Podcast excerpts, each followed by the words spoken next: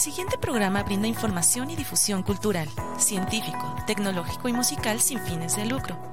La información presentada es responsabilidad de sus producciones. Vive Radio México se deslinda de los problemas que se causan y agradecemos su comprensión y su preferencia. Vive la vida, vive la música, vive radio.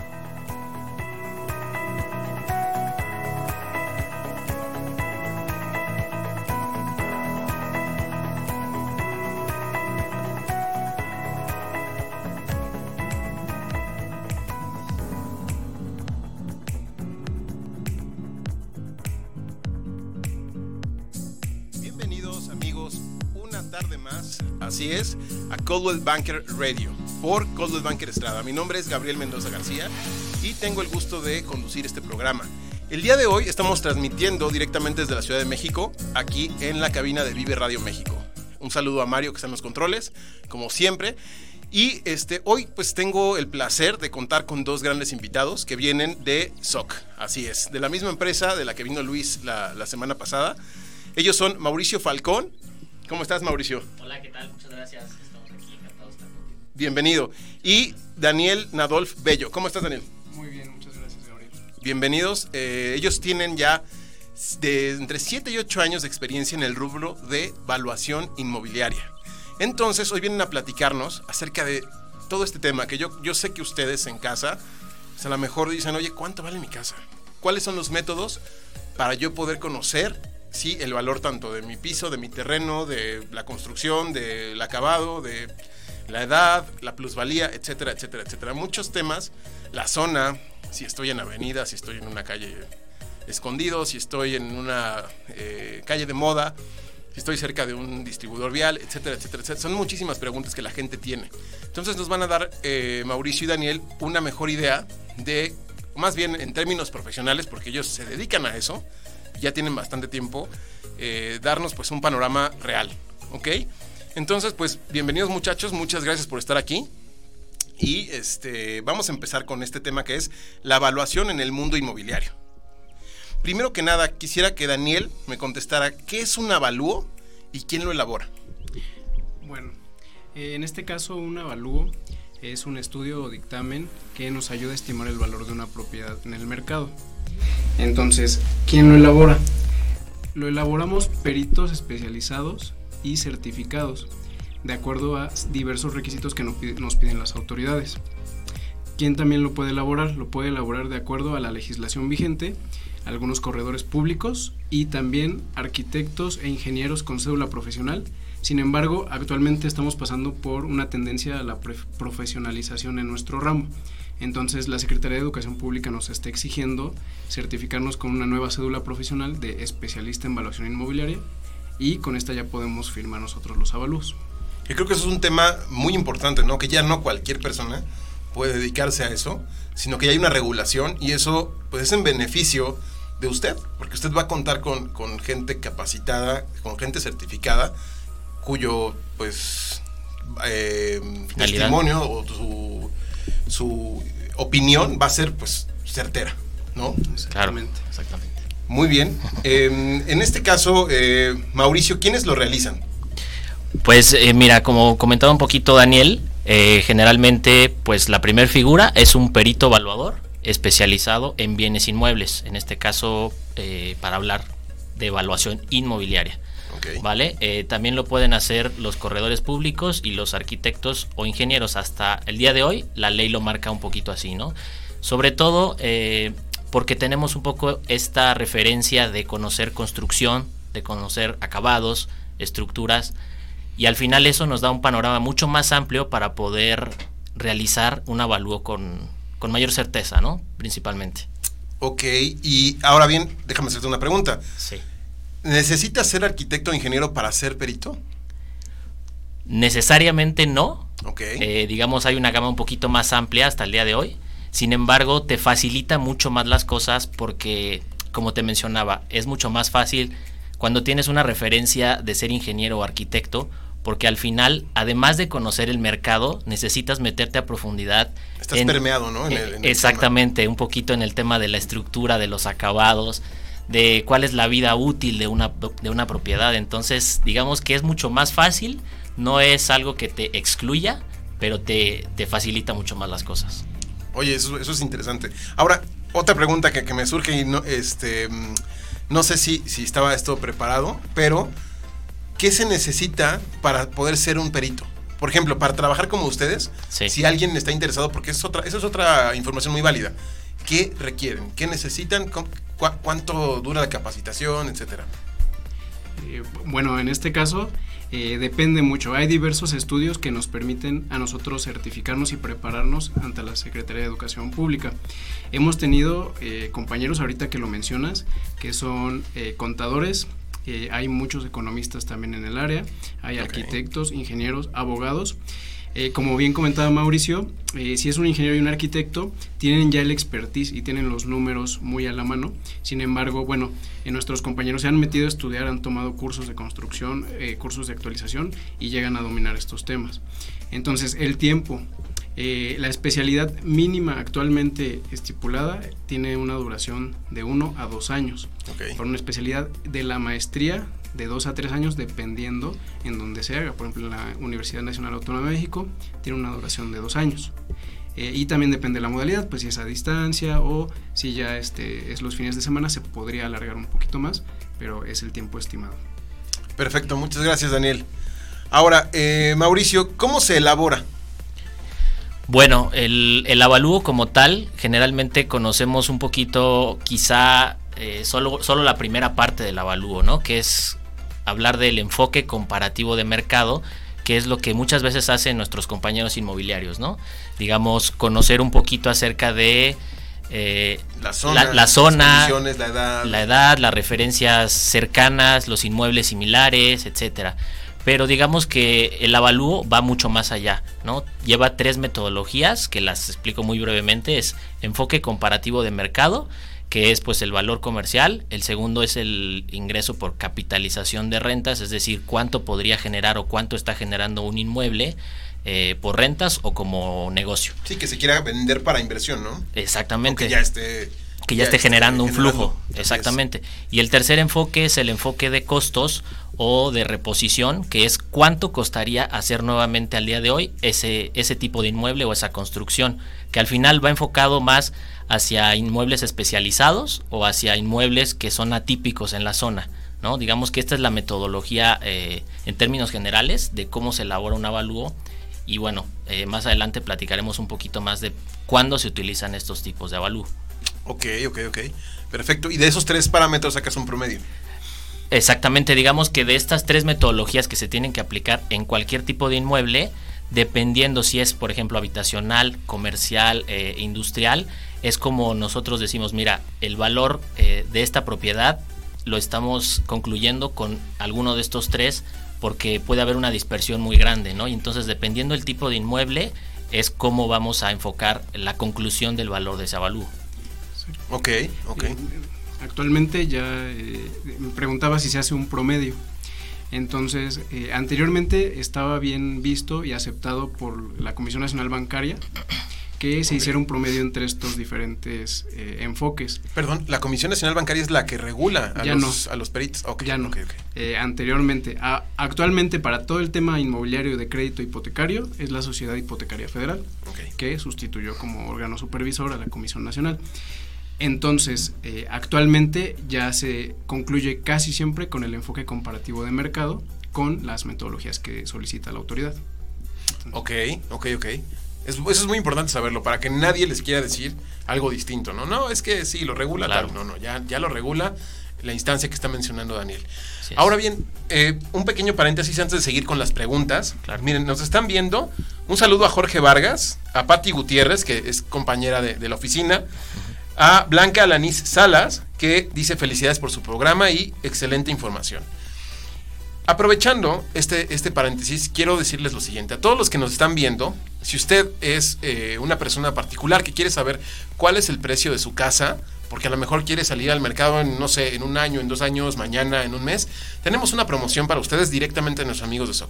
La promoción consta en darles a precio preferencial un, eh, un avalúo como sí, tal. Sí, tal cual. Sí, eh, a las tres primeras personas, no vale que sean asesores inmobiliarios, tres personas que eh, nos comenten SOC en tu vida, en este video de Facebook. A los tres primeros eh, nos dejan los- sus, sus datos con el community manager de Coldwell Banker Estrada y con ellos pues se, se pondrán de acuerdo para que eh, Mauricio y Daniel les hagan un avalúo a precio preferencial.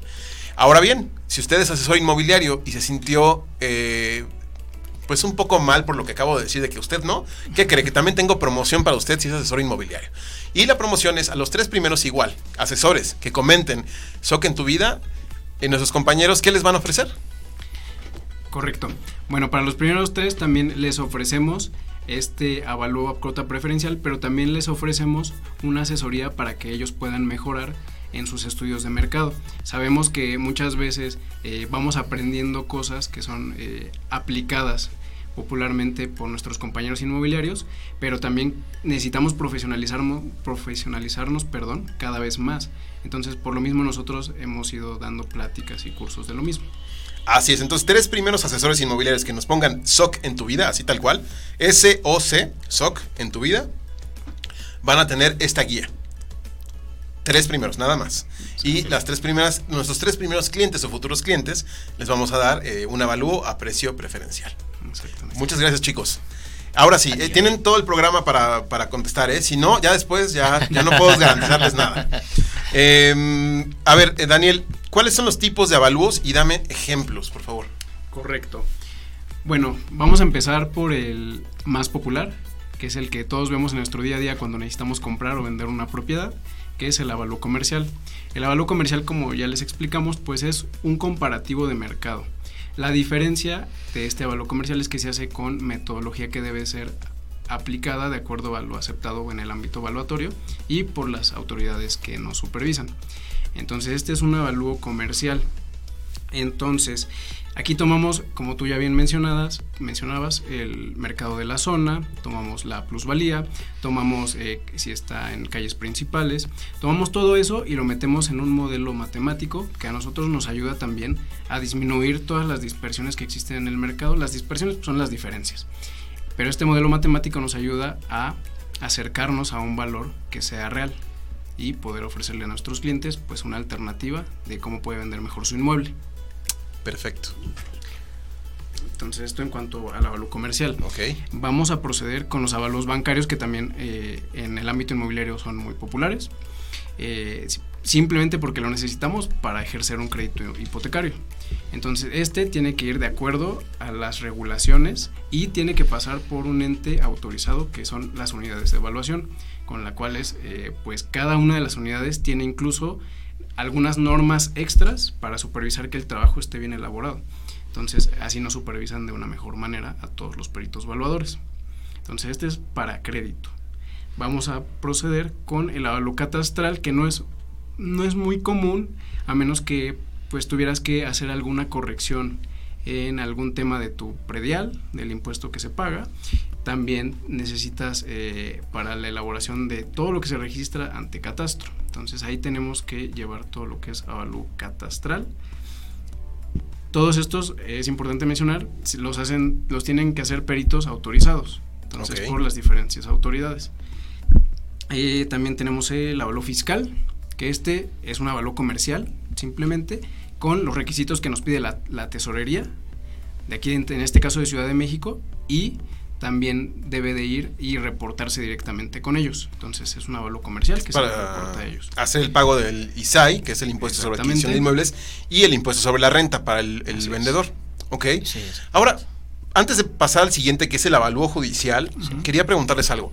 Me han hablado mucho y los notarios lo dicen. Sí. Hay otro avalúo que eh, cuando quieren deducir impuestos, ISR, pues te piden, obviamente, la, la factura de la escritura con la que compraste, los honorarios del profesional inmobiliario, sí. que son deducibles todo, toda la Así factura, las mejoras al inmueble que estén facturadas y vinculadas al inmueble, y en caso de que no haya facturas, pero sí hubo mejoras, o la factura no la supiste hacer y no, no está vinculada al inmueble, sé que hay un avalúo referenciado. ¿Ese también entra aquí o es, es distinto?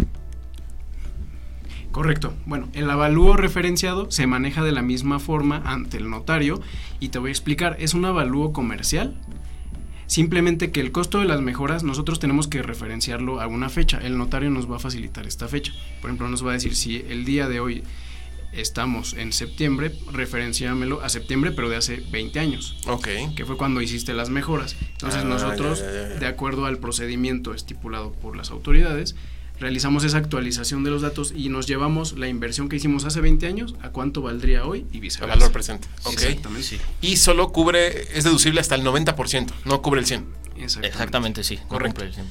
Y el avalúo judicial, Bueno, el avalúo con fines judiciales, digamos aquí tenemos un poquito más de carta abierta a todos los que elaboramos eh, avalúos para estos fines, porque pues eh, las autoridades son un poco más laxas, pero lo importante es la responsabilidad que lleva el perito, porque cuando nosotros entramos a un procedimiento civil, mercantil o familiar, nos piden una prueba que es el peritaje para evaluar un bien inmueble y, por ejemplo, si fuera eh, un divorcio, que es la disolución de un contrato civil, este, en ese caso tenemos que hacer un avalúo y si se comprueba que hay alguna especie de fraude, el perito tiene que mostrar todos sus respaldos del avalúo para poder justificar el valor que él dio, porque si no, eso es, eh, se puede imputar cierta responsabilidad por parte del perito. ok, ok, Sí, ok. Y aquí, digo, si me permites hacer una acotación nada Adelante, más, adelante. eh, pues haciendo un poquito el resumen, digamos que la metodología en todos los casos se puede parecer muchísimo, pero la diferencia está en para qué lo voy a utilizar. ¿no? Lo voy a utilizar para un juicio, lo voy a utilizar para dejarlo como garantía en un crédito hipotecario, lo voy a utilizar para vender la propiedad o lo voy a utilizar, por ejemplo, para actualizar los valores de mi boleta predial. Entonces ahí en- es donde hablamos del valor, eh, perdón, del avalúo comercial, catastral, eh, con fines fiscales, incluso el valor ref- referido, el que nos hacías eh, referencia, valga la redundancia, Sí. y, y de- y del judicial también, ¿no? Entonces va más enfocado hacia para qué, ¿Para qué lo para qué quieres? lo necesito, entonces el tipo de avalúo que necesitamos y cómo vamos a enfocar ese, ese estudio. Ok, Mauricio, muchas gracias. ¿Y ustedes hacen cualquiera de estos? Manejamos toda, toda esta Ojo. gama de posibilidades. Ojo, ¿eh? Ellos se dedican a cualquiera de los que acabamos de mencionar. Ahora, me surgió otra pregunta. Eh, si fuera eh, un inmueble que va a ser aportación a capital, ¿hacen también algún tipo de avalúo? ¿Qué avalúo sería ahí? Para determinar cuánto valdría eh, para hacerlo eh, como aportación a capital a una empresa, ¿no? Este, Sí. este caso que mencionas es muy interesante porque cuando eh, nosotros aportamos un inmueble que va a ser eh, parte de un proyecto, mucha gente eh, lo que hace es decir, pues mi terreno de acuerdo al mercado vale tanto y lo aporto, so- aporto sobre ese valor. Está bien, pero a veces faltan eh, un poquito más de información extra para que el, el inversionista en este caso también tome una decisión. ¿Por qué? Porque nosotros como dueños de ese inmueble que va a quedar como este, garantía, digamos, de ese edificio que se va a construir en este caso. Sí. Este, el detalle es que ese inmueble tenemos que medir lo que es la TIR, la tasa interna de retorno, y el ROI, que es el retorno sobre interés. Están en inglés porque es más común usarlos así, pero tienes que conocer estos números para poder aportarlo, porque no es lo mismo un terreno, cuánto vale hoy, a cuánto vale ya desarrollado con un edificio de 50 pisos y con ese potencial inmenso se tiene que aportar al proyecto. Entonces, ahí no como tal no es un avalúo eh, como tal, sin embargo necesitan más información en cuanto a consultoría. Ok. Porque se puede hacer un avalúo comercial y hacer una simulación del proyecto ya ejecutado para decirles te conviene esto, te conviene esta decisión o cuánto vale tu inmueble hoy en día. Ok, ok, ok. Perfecto, muchas gracias. Sí, A ver, eh, Mauricio, ¿cuál es el avalúo más utilizado? Pues mira, Gabriel, eh, generalmente el, el avalúo más utilizado y que también tenemos más en mente es el avalúo comercial, Ok. ¿no? Generalmente por, por cómo lo utilizamos, porque generalmente es, oye, en cuánto puedo rentar, en cuánto puedo vender, y el avalúo comercial tiene este enfoque, eh, saber cuál es el valor máximo en el que yo puedo comercializar una propiedad y pues puede tener diferentes finalidades. Puede ser para vender, puede ser incluso si van a comprar una propiedad, pueden incluso hacer un avalúo comercial para saber si están comprando en el valor correcto. O si tú tienes una propiedad y estás buscando rentarla, pues eh, este avalúo también te ayuda a saber cuál es el máximo de la renta que tú puedes pedir por ese inmueble. ¿no? Para que no se salga del mercado. para que no se salga del mercado y, competitivo. y- y exactamente y estés competitivo y pagues el, el precio justo, ¿no? Y, y bueno, principalmente eh, este es el avalúo más eh, digamos que tenemos más en mente, ¿no? En el día a día. Ok. Entonces, yo creo que ese sería como el más, el más relevante, ¿no? Eh, dentro de los avalúos de la gama. Perfecto. Sí. ¿Algo que quieras acotar, este, Daniel? Pues correcto, este, este avalú, como bien mencionaba Mau, es el, el que más se utiliza actualmente y creo que eh, podríamos profundizar un poquito más en el, el procedimiento. ¿Por qué? Porque es el que nuestros compañeros eh, inmobiliarios hacen más cotidianamente, que aunque no es un avalúo, hacen algo muy similar que es un estudio de mercado. Y aquí hay que resaltar ciertas cosas y vamos a empezar con el, el eh, enfoque comercial, comparativo de mercado. Tradicionalmente se cree que si nosotros agarramos muestras, por ejemplo, tenemos un departamento aquí en Polanco de 100 metros cuadrados y agarramos eh, departamentos de 60, de 120, de 130, eh, va a valer lo mismo y esto eh, está equivocado. Hay que profundizar un poquito más y acotar eh, más las metodologías, por eso les comentábamos el tema de profesionalización, para también facilitar estos análisis y que se hagan de una mejor manera. Por ejemplo, un tip que nosotros les podemos dar es que si su inmueble mide 100 metros, por ejemplo, el departamento de 100 metros en Polanco, traten de que sus muestras comparativas para nuestros compañeros eh, no sobrepasen un 30% de desviación ni hacia arriba ni hacia abajo, es decir, eh, 70 metros de construcción y 130, entonces es 30 hacia abajo y 30 hacia arriba. Eso es un tip para el tema del enfoque comparativo, que eso nos va a ayudar mucho. Eso es importantísimo. De verdad, lo que les están diciendo, si ustedes son asesores inmobiliarios y están viendo esto, anoten. Porque eso, de verdad, vale oro. Es una gran información que les va a ayudar a dar mejores opiniones de valor. Exactamente, sí, principalmente, eh, principalmente esto, Gabriel, eh, es importante porque nos encontramos mucho con pues los compañeros asesores y de repente eh, elevan demasiado el costo, el, el, valor, perdón, de una propiedad por tomar comparables que están por encima de este rango en el que nosotros les estamos dando como tip y pues sim simplemente eh, eh, evita que tú puedas vender una propiedad en tiempo y forma, ¿no? Generalmente Claro. se va a seis, a, a un año, a un año y medio. ¿Y por qué es? Precisamente por este estudio tan importante y este pequeño tip, ¿no? De tomar esta dispersión máxima del 30% abajo y arriba. Si, si está muy encima, eh, generalmente no les recomendamos que lo hagan porque pues digamos que es el patrimonio de sus clientes, ¿no? Y al final además es su, pues, es su comisión como tal, como, como inmobiliarios, ¿no? Entonces pues creo que eso es súper importante y clave proteger el patrimonio de sus clientes, ¿no? Ahora, y, y- y justo, gracias, este Mauricio. Me surge una duda, eh, o, o es un comentario más bien, a ver si ustedes me pueden decir si estoy bien y, y qué hacer. Cuando son inmuebles muy específicos, por ejemplo, un rancho en la carretera, a, no sé, no a Puebla. Y no hay otro rancho en tres kilómetros a la redonda y si hay otro, está en otra colonia o en otro municipio o en otro estado. Así es. Ahí la recomendación es hacer un avalúo, ¿sí o no? Sí, totalmente. Totalmente. No, no hay manera de hacer una opinión de, de- de valor, ¿no? O, Es- o me equivoco. Así, exactamente, justamente de lo, de lo que comentaba eh, hace un momento, de las tres metodologías que se utilizan en un avalúo. eh, cuando tenemos casos como el que acabas de mencionar, y, y qué bueno que lo mencionas, tenemos el enfoque 3, que es el enfoque de costos, eh, o digamos de reposición, que es, deci- es decir, cuánto costaría al día de hoy reproducir ese inmueble eh, de nuevo. ¿Por qué? Porque no tenemos punto de comparación, no podemos compararlo con otro porque es un inmueble atípico en la zona, ¿no? Entonces, eh, por rentas, pues tampoco lo podemos comparar. Entonces, generalmente nos vamos a este tipo de enfoque y es el valor más aterrizado que podemos encontrar para eh, concluir en un valor de esta propiedad. Principalmente con inmuebles atípicos o, o muy especializados, ¿no? Puede ser bodegas o, o industria, que es que no hay, que no hay forma de compararlo, es donde, donde llegamos a esta, a esta metodología en el, del. Si me Adelante, adelante, agregar un poquito para completar, Ustedes, complementar lo que dice ustedes, Mauricio. por favor, llénenos información. Ah, perfecto. Gracias. Este, bueno, en, en ese caso, este, complementando un poquito y agarrando tu, tu ejemplo del rancho, este, a mí uno de, pues, mi- mis mentores, evaluadores, ya una persona mayor, me decía, eh, ¿existe un mercado para lo que estás evaluando? Y esa pregunta es así como evaluador te hace hacer un- una introspectiva para decir, a ver, si yo voy al mercado inmobiliario, pues ¿cuántos ranchos hay? Pues la respuesta es que muy pocos. Y si hay mucho, y si hay muy pocos, aparte no son iguales. ni Y aparte, similares. di- no están, dis- están dispersos en el país, ¿no? Exactamente, Claro. vamos a encontrar uno en Oaxaca y el otro en Guadalajara y así, eh, ¿me entiendes? O sea, por poner un ejemplo, pero no hay un mercado en el cual se compran y venden continuamente y activamente Ranchos. ranchos. Tipo Sí, de no. propiedades, sí.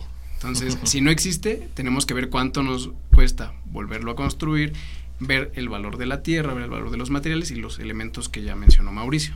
Ok.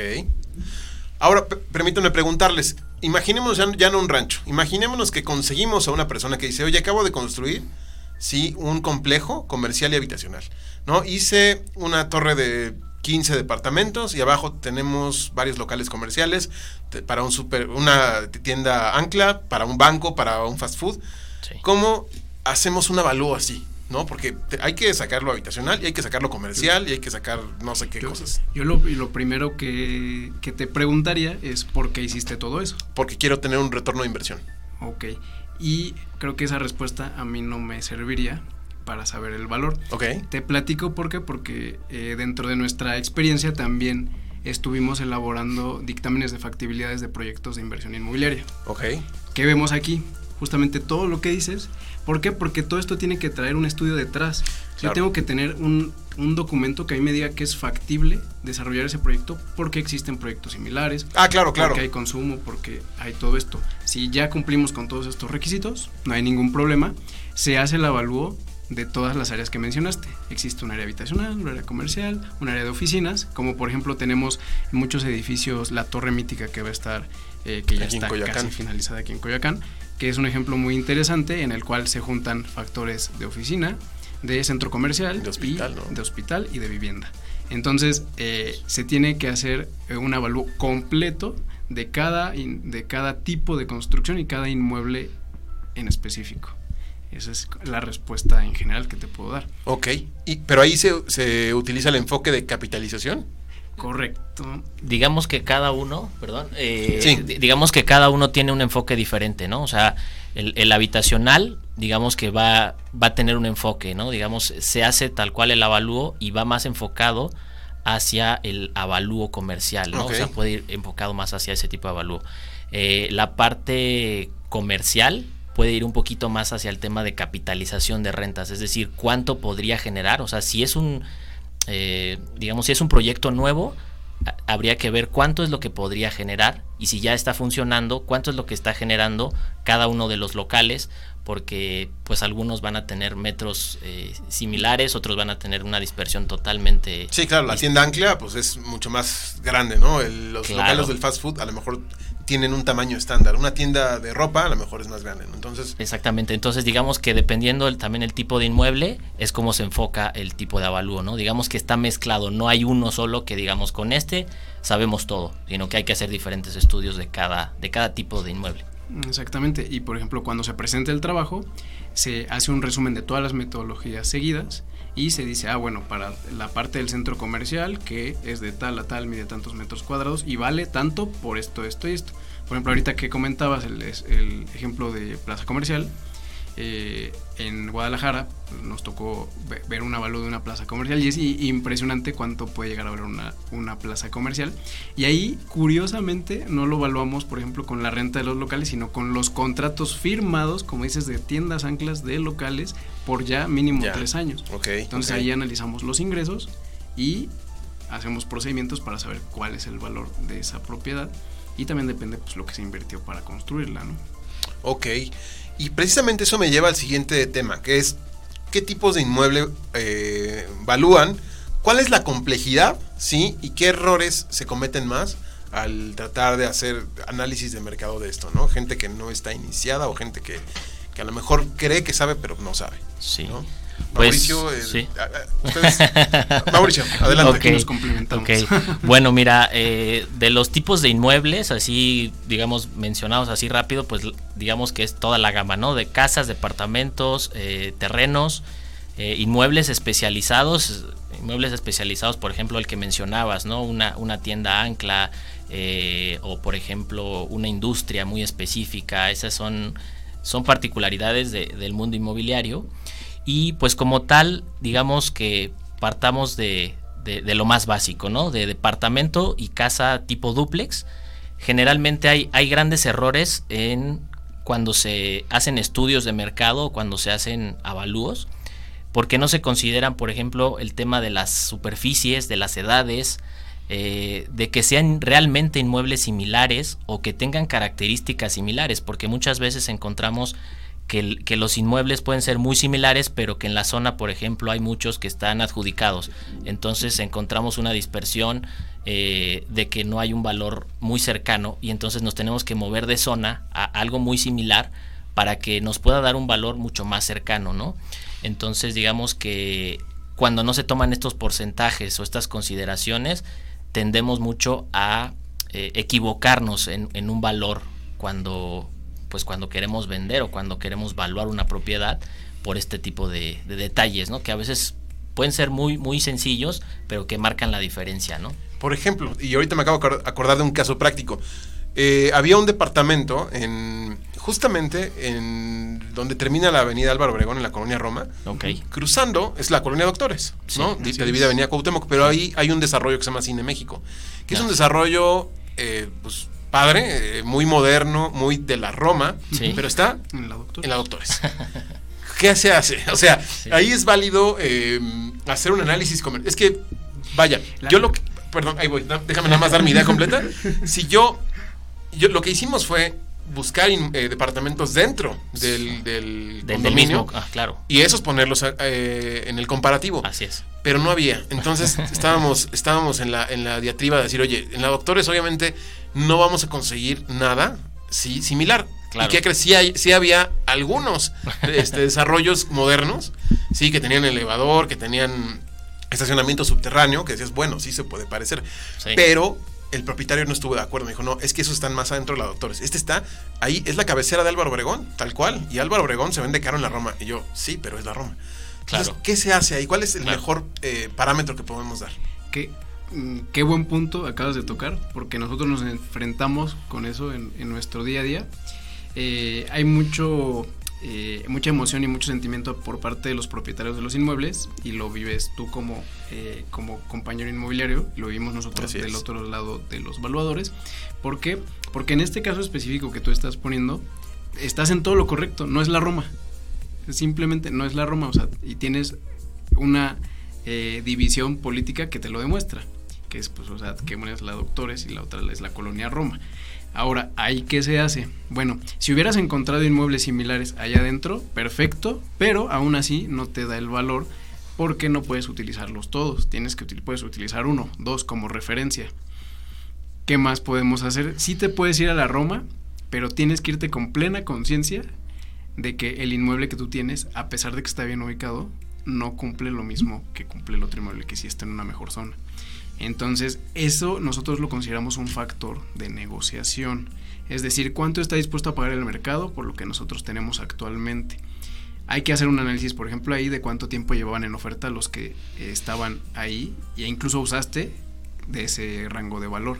Ok. Entonces, eh, es lo que nosotros haríamos en ese caso. Entonces, porque se tiene, eh, ahorita vamos a ver algunos casos platicados prácticos rápido, este, Sí, sí, por favor. pero eh, esa es la forma correcta de hacerla. Y en términos valuatorios existen factores numéricos que nos permiten diferenciar eh, colonias de mejor estatus de colonias de menor estatus. Y son factores pues eh, porcentuales que se manejan también de acuerdo a, pues, sea, hay tablas de tesorería, hay tablas de, de diversos Por ejemplo, si me permiten, a lo mejor eh, colonias con un valor similar podría ser Nápoles, Ampliación Nápoles, Ciudad de los Deportes, Nochebuena, porque prácticamente todo es la Nápoles. O sea, desde el viaducto hasta la Plaza de Toros. O sea, todo eso es la Nápoles, nada más que está subdividida. Entonces, a lo mejor el precio, ahí sí podría decir, oye, es lo, mi- es lo mismo. Pero Anzures y Polanco no es lo mismo. Claro. Y Polanco, por zonas, tampoco es lo mismo. Claro, no, totalmente. Está Polanco, eh, la, eh, ¿cómo se llama? Primera sección, quinta sección. Es como, también tuvimos un caso de un cliente que nos decía, oye, mi departamento en Luis Vives, este, no, no era Luis Vives, es este, es pega- se los voy a poner más fácil, está pegado a la Cruz Roja.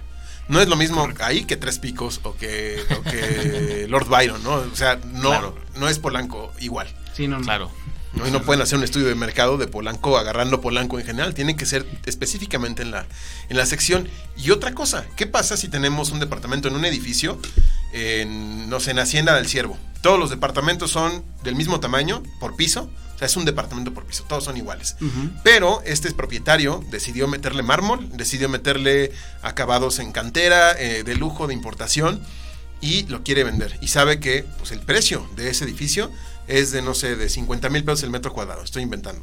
Pero él tiene acabados diferentes. Obviamente el precio va a ser diferente, ¿no? O, claro. pero, ¿qué tiene que hacer? Ok. A ver, adelante. Bueno, digamos que retomando un poquito la, metodología, o sea, vuelvo un poquito a la metodología y por qué es tan importante que cuando se hace un avalúo se, se enfoquen, digamos, estas tres metodologías, porque generalmente lo podemos ver tanto en una casa y a veces me voy a salir un poquito, eh, por ejemplo, en un auto. ¿no? Cuando compramos un auto, eh, generalmente decimos, bueno, pues yo le voy a poner, eh, le voy a cambiar los rines, le voy a, cambiar el estéreo y le voy a invertir 150 mil pesos. Y digamos que los, los autos similares, pues a lo mejor están en un valor de 200 mil pesos, pero yo le invertí 150 mil. Entonces, pues, ¿qué tanto te va a valorar el mercado esa parte, no? Entonces, retomándolo un poquito ya al tema inmobiliario, pues más que, eh, más que hablar de un valor, tendríamos que hablar del costo de la propiedad. ¿Por qué?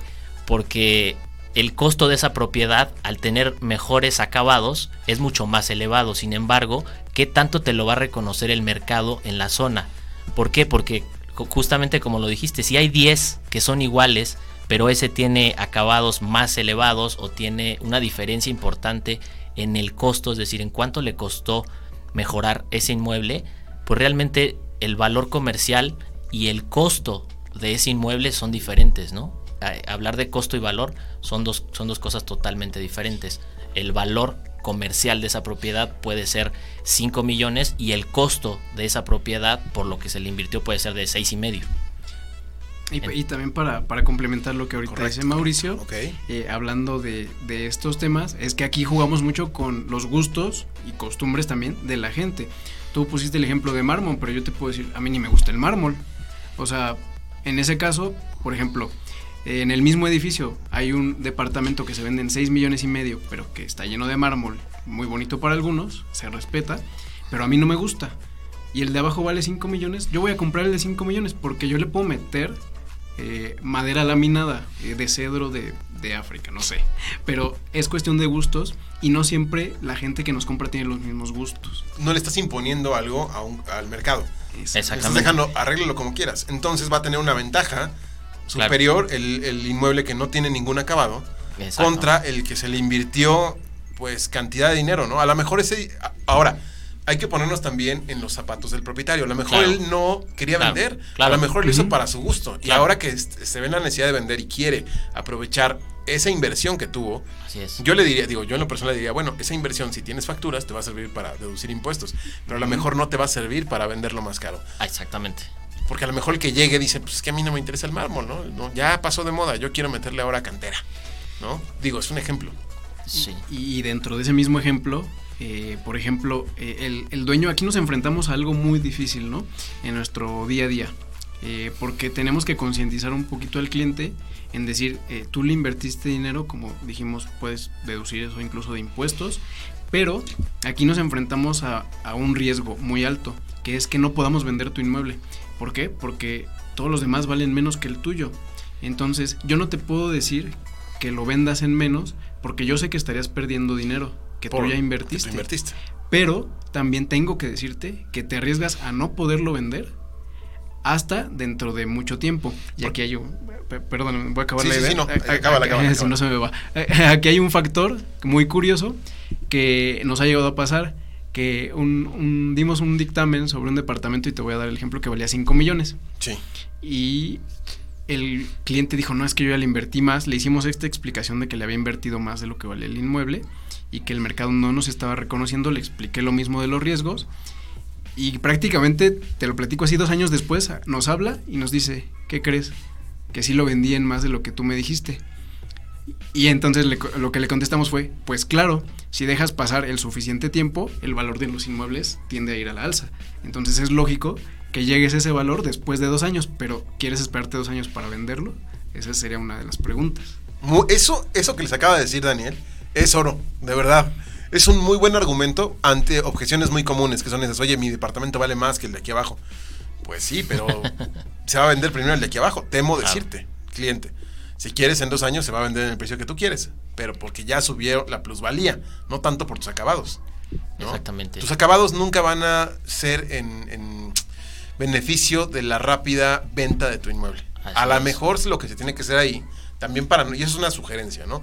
A lo mejor para no descartar a ese cliente y decirle, ¿sabes qué? No voy a trabajar contigo porque tu departamento está precioso. decirle, no digo, es, es, ironía, ¿no? Pero eh, a lo mejor lo que tenemos que hacer es una búsqueda especializada por el cliente que esté dispuesto o que esté buscando un inmueble con los acabados. Pues hay que hacer toda una campaña publicitaria en orden de encontrar al cliente específico, no salir al mercado a decir, vengan a ver este departamento, porque la gente va a decir, es como ver una postal de Europa, pues qué bonito, pero ahorita no quiero ir. Claro, claro, totalmente. Y obviamente, pues tu posible mercado se hace más pequeño. Claro, sobre aviso, ¿no? Decir, oye, se va a hacer un mercado chiquitito. Así es. Pero pues nos vamos a enfocar al 100% en satisfacer ese, ese mercado. Ese público, exactamente. Ah, ok, perfecto. Eh, continuamos con los tipos de inmuebles, por favor. Correcto, empezamos por los más básicos y más elementales, pero ya comentamos algunas problemáticas. Eh, vamos a proceder con casa habitación y este es uno que nos interesa abordar eh, específicamente porque se cometen muchos errores eh, en casa habitación tenemos dos factores muy importantes. El primero es el terreno, sobre todo aquí en Ciudad de México, y el segundo es la construcción. Hemos tenido casos, por ejemplo, de una casa en la colonia Nápoles, no, no voy a decir cuánto cuesta ni dónde está porque eh, confidencial. vamos a, sí, confidencial y podemos quemar un poquito a quien estaba envuelto en eso, pero eh, estaba ofertada como casa.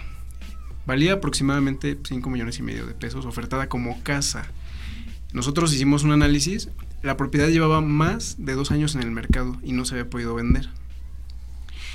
Entonces a la hora de hacer un análisis nos damos cuenta que incluso la estaban promoviendo de una manera que no era la adecuada. ¿Por qué? Porque la casa contaba con un muy buen uso de suelo, estaba en esquina, lo que facilita el desarrollo, y aparte, digamos, el uso de suelo beneficiaba enormemente al terreno. Entonces encontramos que como terreno era muchísimo más deseable que como casa y como terreno valía 25% más. Entonces, si nosotros, eh, ustedes como agentes inmobiliarios lo ven como comisión posible, pues se hace muchísimo más atractivo y también le damos una opción mayor al cliente de ganancia, o sea, lo beneficiamos muchísimo. Entonces, en casa habitación tenemos que tomar en cuenta muchísimo uso de suelo y también el potencial de algún proyecto. No porque una casa tenga uso de suelo, significa, un buen uso de suelo, significa que vamos a construir un edificio ahí, porque hay proyectos específicos para cada terreno. Entonces eso es importante recalcarlo. Hay que ver la zonificación también, ¿no? a lo mejor el, valga la redundancia, la zonificación nos permite hacer un edificio de 10 pisos, ¿no? Con locales comerciales abajo. Porque estamos en el corredor comercial o en la avenida. Si estamos más adentro de la colonia, a lo mejor no. Y a lo mejor es el mismo uso de suelo. ¿No? Todo depende del plan de barrio y de ciertas especificaciones, ¿no?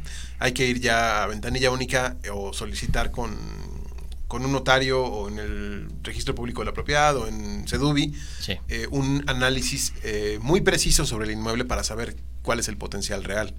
Cuando ya nos dice, cuando no es zonificación, cuando nos dice más bien este cuando no es ambigua la información sí podemos tener más certeza, pero de cualquier manera yo recomendaría que se acercaran a un profesional en el sentido de averiguar cuál es el potencial a fondo de ese inmueble en específico, ¿no? Sí, principalmente también eh, creo que es importante dentro del modelo matemático que es finalmente el avalúo, hablar un poquito de que, por eso mencionaba que los arquitectos e ingenieros tienen, digamos, una ventaja un poquito mm, más allá. ¿Por qué? Porque si analizamos una casa con ciertas medidas o ciertos frentes, eso también te da la opción de que si tú tienes un uso de suelo específico, un frente que, es bueno para poder desarrollar un buen proyecto, también te da una potencialidad importante. Entonces digamos que cuando se hace un análisis de, por ejemplo, una casa como terreno o incluso de un terreno, pues digamos que el terreno no vale nada más por el valor comercial, vale por lo que por el negocio que le puedes poner encima. Entonces creo que esa es la diferencia clave que, a veces se les puede, se les puede escapar y, por eso acercarse a, un, a un profesional en evaluación es tan importante, ¿no? Porque podrían estar dejando una oportunidad muy grande de, de, negocio, incluso para sus clientes, ¿no? Ok, ok. Por ejemplo, como un tip, cuando les, toque, si les llega a tocar hacer algún, eh, algún estudio para alguna una casa habitación como tal, es fijarse en la relación que tiene la construcción con el terreno.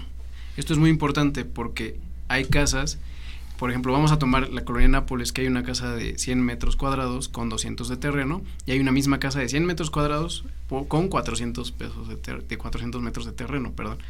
Sabemos por intuición cuál, le cuál vale más, pero no sabemos cuánto ni por qué. Claro. Entonces, eh, se utilizan ciertos modelos, ciertos factores, operaciones que nos permite determinar cuál vale más y por qué. Entonces, y, eh, o sea, en términos generales es por el terreno, pero la potencialidad también tiene mucho que ver ahí. Entonces, pero observen mucho eso. Es decir, que, sean lo más similares posible. Yo sé que es muy difícil, pero por ejemplo a nosotros las autoridades, por ejemplo Sociedad Hipotecaria Federal, instauró factores muy restrictivos que a los valadores nos han hecho eh, tener que hacer análisis muy exhaustivos para llegar a los valores de las casas por el potencialidad de terreno en Ciudad de México, porque aquí es tremendo lo que se está viviendo y tenemos valores muy altos. Ok, ahora, y, no es correcto decir, oye, esa casa, no sé, es una casa bien, está bien conservada, tiene 10 años, está en la Roma. Eh, la evaluación que le voy a dar, así, bueno, para análisis de mercado es 70, digo, 50% terreno, 50% construcción. No digamos que puede ser un poco ambiguo manejarlo así, eh, porque bueno, generalmente pues, por ejemplo, eh, en Sociedad Hipotecaria Federal, pues manejan un, digamos, un 70-30, ¿no? O sea, digamos que va más enfocado hacia eh, pues el terreno y construcción y porcentajes 30 construcción, perdón, 30 terreno y 70 construcción. Entonces, pues también puede, puede, puede ser muy, muy diferente. O sea, nos encantaría decir que existe una regla y que aplica para todo, pero precisamente por eso, esa es la importancia de hacer un avalúo y, y, de las metodologías, ¿no? Por eso vuelvo un poquito a esta parte, porque cada inmueble tiene una particularidad diferente. Siempre nos vamos a encontrar con algún uso de suelo diferente, con que la documentación es diferente, con que está en otra colonia, como lo mencionabas, o sea, cruzas y ya pagas diferente impuestos, o sea, entonces sí hay que hacer un análisis específico de cada una y pues sobre todo hacer mucho énfasis en qué tipo de inmueble es. Y también en cuanto a esta relación que nos planteabas de una regla, eh, como bien menciona Mauricio, hay como algunas reglas, sin embargo, nosotros nos vemos obligados a descartarlas porque encontramos que cada zona tiene sus propias reglas y no, y no solo cada zona, sino como bien menciona, podemos estar evaluando un inmueble en Paseo de la Reforma, los dos sobre Paseo de la Reforma, y que uno valga 100 veces más que el otro. Entonces no podemos tomar eh, ese, esa relación tan, tan tajantemente como tan Y como yo digo en este negocio, todas las operaciones son distintas. Y eso yo creo que también es similar a las eh, operaciones de evaluación. Tenemos algunos comentarios. Me pregunta Mónica Martínez, en una evaluación, ¿qué porcentaje se le da a los acabados? Creo que ya lo respondimos de alguna manera. No hay, según lo que yo entendí, no hay una evaluación como tal, más bien es darle ese contexto al cliente. Oye, pues te vas a tardar más tiempo pero una cosa es valor y otra cosa es costo. Correcto. Bueno, en cuanto a acabados, pues depende mucho del tipo de, de obra. Por ejemplo, eh, no es lo mismo que evaluemos una casa de, de, Infonavit, que los acabados son mínimos, a que evaluemos una casa residencial en las lomas. Tiende a incrementarse mucho, entendemos la relación, y aquí eh, no existe una regla. Lo que nosotros hacemos es literalmente eh, un catálogo en el cual describimos cada una de las instalaciones especiales, obras complementarias, elementos accesorios y acabados especiales. Y se tiene que hacer un trabajo de investigación. Ya contamos nosotros con bases de datos de costos, de materiales, y si no, pues tenemos que hacer labor investigativa también para entregar una especie de catálogo que sirva también como un presupuesto de esa obra en específico. Porque, por ejemplo, sigo con el ejemplo de una casa en Las Lomas que tiene acabados tan específicos cada casa diferente que una le puso madera de, de roble de traída de, de, Canadá y la otra le puso mármol de este travertino. Entonces es muy diferente toda esa parte y hay que evaluarla específicamente. No hay un porcentaje como a menos que tuviéramos departamentos ya eh, que todos sean iguales. Digamos que eh, la, la, respuesta, en, digamos, en resumen, podría ser que no existe como tal un modelo o un porcentaje, sino que se incluyen dentro del modelo matemático que, que mencionábamos que se analiza, digamos acabados, zona, etcétera, se, se, incluye nada más, pero no existe un factor o un porcentaje que digamos este se lo destinamos a los acabados, okay, sino okay. simplemente lo, lo, puntualizamos dentro del estudio. Perfecto. Nos menciona eh, Paulina Uram, ¿cuál es el costo de un avalúo en la colonia San Rafael? Paulina, si nos estás viendo en este momento y pones SOC en mi vida, te vamos SOC a dar un este SOC en tu vida. SOC en tu vida. Eh, un descuento. Un descuento sobre un avalúo en la San Rafael. Pero más o menos respondiendo cuánto cuesta. ¿Es lo mismo un avalúo? Es una muy buena pregunta. Sí. ¿Un avalúo en la San Rafael que en Bosques, que en Interlomas, que en la Doctores? Correcto. Bueno, te voy, te voy a contestar y, y, vamos ahorita a profundizar un poquito más sobre este de la San Rafael, ¿verdad? Sí. Correcto. Bueno, eh, existe una creencia popular de que los avalúos son baratos. Y es, esa creencia está derivada de los carteles que nosotros vemos en nuestra vida cotidiana de avalos 1500 pesos. ¿Cuál es el problema con estos avalúos? Que muchas veces no llevan la metodología que debiera porque son avalos que se hacen muy rápidamente. A veces, no todos, quiero aclararlo, pero sí es un problema al que nos enfrentamos. Ahora, se manejan rangos de precios. Por ejemplo, si tu inmueble vale hasta 4 millones, lo que se hace es una operación. Se multiplica .0025, que es el honorario estándar, por el valor. Entonces, típicamente un avalúo de hasta 3 millones de pesos, el costo base es de 5 mil pesos. ¿Correcto? Esto para un avalúo comercial. Conforme más vale tu inmueble, más te va a costar hacer un avalúo certificado con todo lo que te hemos mencionado. ¿Por qué? Porque el trabajo de investigación y, de detalle tiene que ser mucho más minucioso. Entonces, esa es la, diferencia. Y entonces, más o menos, digo, si no, no, no, sé si está en vivo todavía ella, pero si pudiera contestarnos cuántos metros cuadrados tiene su inmueble, sería súper útil. Porque, pero partiendo para un departamento de unos 70 metros cuadrados, yo le calculo unos entre 3.500 y 5.000 pesos a precio completo. Ok, ok. Aproximadamente. Ya con el costo preferencial, pues ya eh, lo podemos ver con ella. Así es, Paulina, si nos estás viendo, por favor deja la palabra SOC en tu vida y te van a dar eh, más, más esta información y un avalúo a precio preferencial. Así Chicos, nos estamos eh, llegando al final del programa. Yo sé que todavía hay muchos temas que, que abarcar. Yo les hago la invitación, si quieren regresar, adelante. Gracias, sí. Pero antes de eso, digo, sí, de verdad, ¿eh? si quieren regresar, Gracias. las veces que quieran. Pero díganos dónde los pueden con contactar. Eso es importantísimo.